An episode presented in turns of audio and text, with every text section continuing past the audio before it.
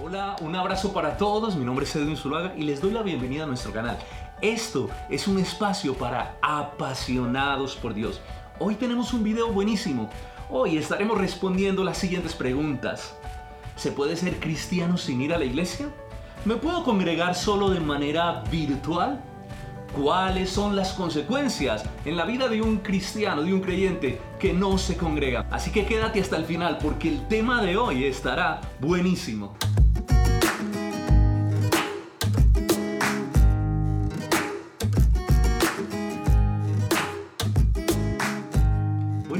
Respondamos entonces nuestra primera pregunta, nuestra primera inquietud. ¿Se puede ser cristiano sin congregarme? Yo creo que miremos la carta a los Efesios, capítulo 4, versículos 11 y 12, lo que escribe el apóstol Pablo. Nos dice, y él mismo constituyó a unos apóstoles, a otros profetas, a otros evangelistas, a otros pastores y maestros, a fin de perfeccionar a los santos para la obra del ministerio, para la edificación del cuerpo de Cristo. En este pasaje, el apóstol Pablo nos habla específicamente y claramente de que Dios estableció la iglesia con un claro propósito.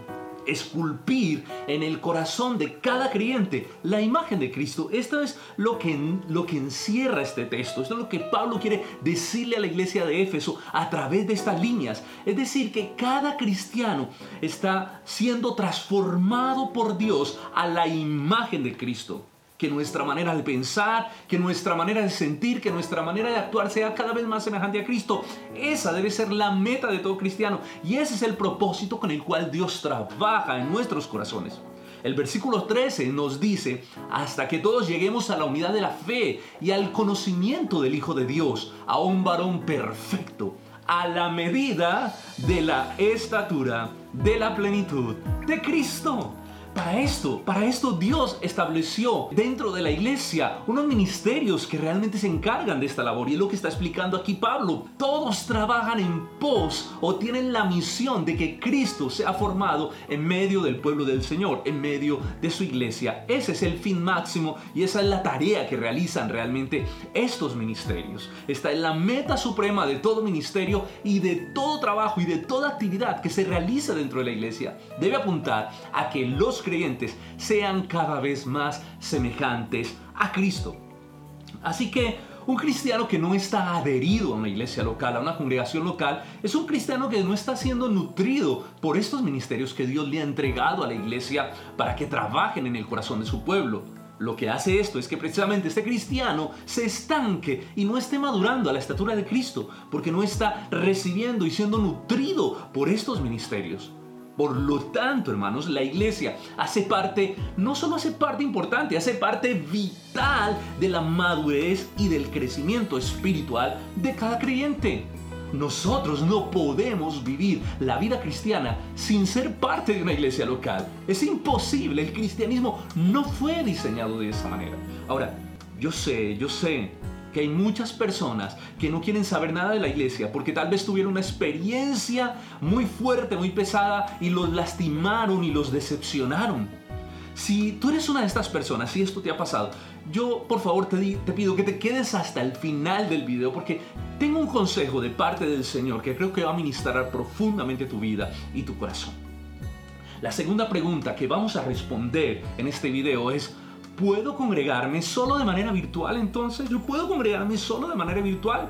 Esta es una pregunta muy compleja y bastante controversial, más en medio del contexto en el que en este momento nos encontramos, que es un contexto de pandemia, donde muchos tuvimos que vivir conectados a la iglesia de manera virtual y de hecho en muchos lugares aún al día de hoy se sigue haciendo de esta manera. Ahora, el problema que veo aquí en esta pregunta es que muchas personas dicen que se congregan virtualmente pero solo se pasan largas horas escuchando predicaciones en YouTube. El problema es que dichos hermanos no tienen realmente una iglesia, no tienen pastores, no tienen líderes que los cuiden, que los motiven y que también les llamen a cuentas cuando están en pecado en su vida. Estoy seguro, estoy seguro que ninguno de esos predicadores y de esos pastores que tú escuchas sacan tiempo para ministrar tu corazón porque ni siquiera te conocen. Ahora, con esto no quiero decir que esté mal escuchar predicaciones en YouTube y buenos predicadores, porque si fuera así nosotros no tuviéramos este canal y no estaríamos produciendo contenido para bendecir la vida del pueblo de Dios con la palabra de Dios. Está bien escuchar predicaciones, predicaciones que bendigan tu vida y que te ayuden a crecer espiritualmente, pero esto nunca, escúchame esto, esto nunca podrá reemplazar el alimento que debes recibir en tu iglesia local. Tú y yo necesitamos pastores.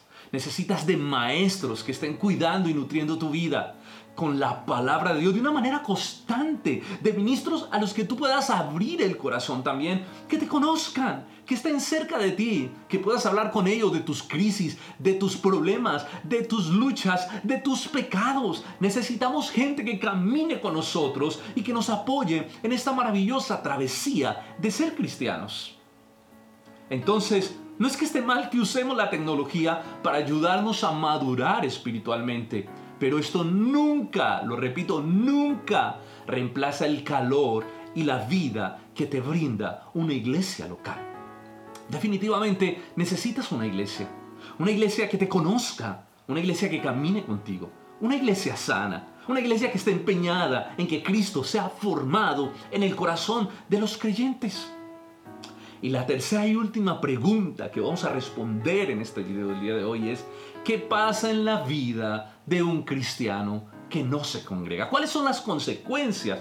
Mira, realmente son muchas las consecuencias de no congregarse. Esto no es un asunto que debamos tomar a la ligera. Dios estableció a la iglesia como algo vital en la vida de cada creyente es tan vital que Hebreos 12:25 nos exhorta a no dejar de congregarnos como algunos lo tienen por costumbre, sino exhortándonos, dice la carta de Hebreos, y tanto más cuando veis que aquel día se acerca.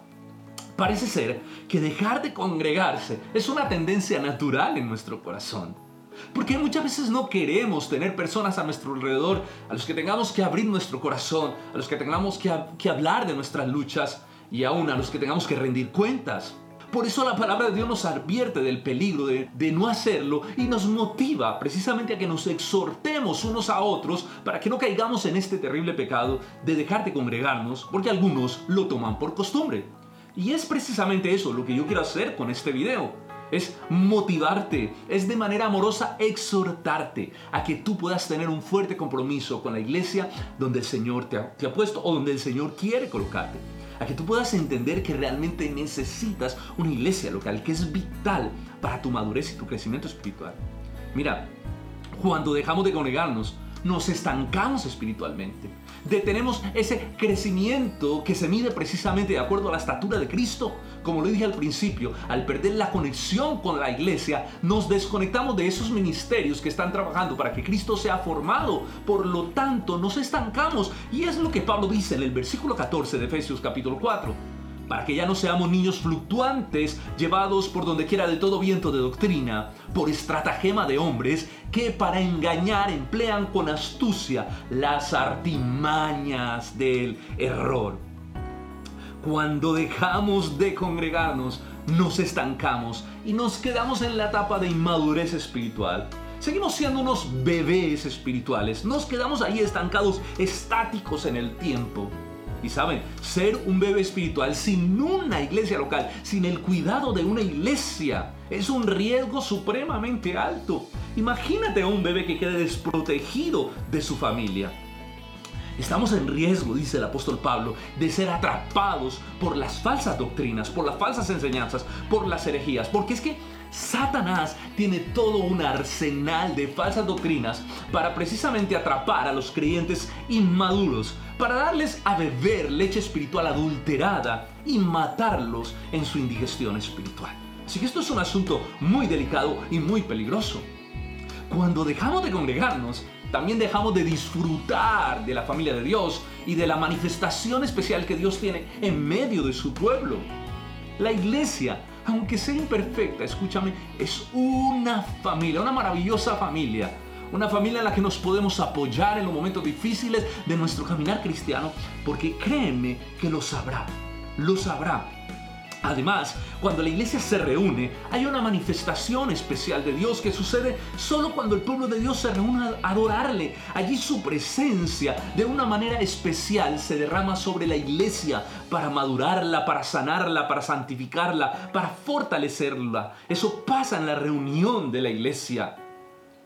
Mira, Jesucristo no viene por creyentes individuales. La escritura dice que Él viene por su iglesia, por su novia. Por lo tanto, tú y yo tenemos que ser parte activa de ellos, de ella. Necesitamos la iglesia.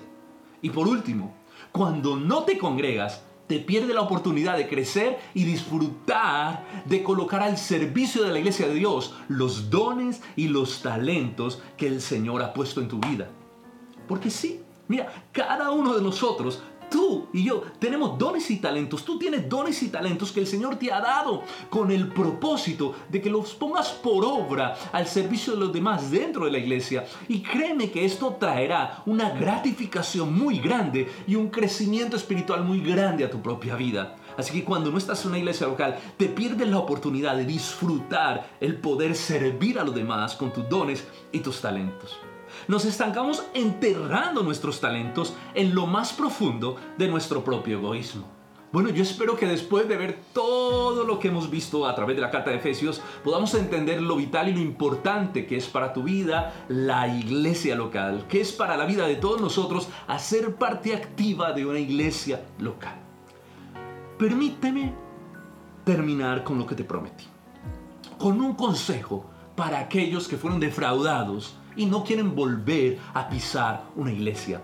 Para aquellos que se, sintieron y aún se sienten heridos y decepcionados, ya sea por pastores, por líderes o por hermanos que los han lastimado al punto de no querer volver a ninguna iglesia y están decididos a vivir su cristianismo a solas con Dios.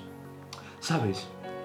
Yo creo que es hora de que perdones y de que sueltes tu dolor Ahora, con esto no quiero decir que deba regresar a la misma iglesia, pero que entiendas que la iglesia no es un museo de santos, sino un hospital de pecadores. Que puedas perdonar y que por la palabra de Dios puedas entender que el cristianismo no fue diseñado para vivirse de manera individual. La vida cristiana es muy difícil y es muy compleja. Enfrentas enemigos que son más fuertes que tú.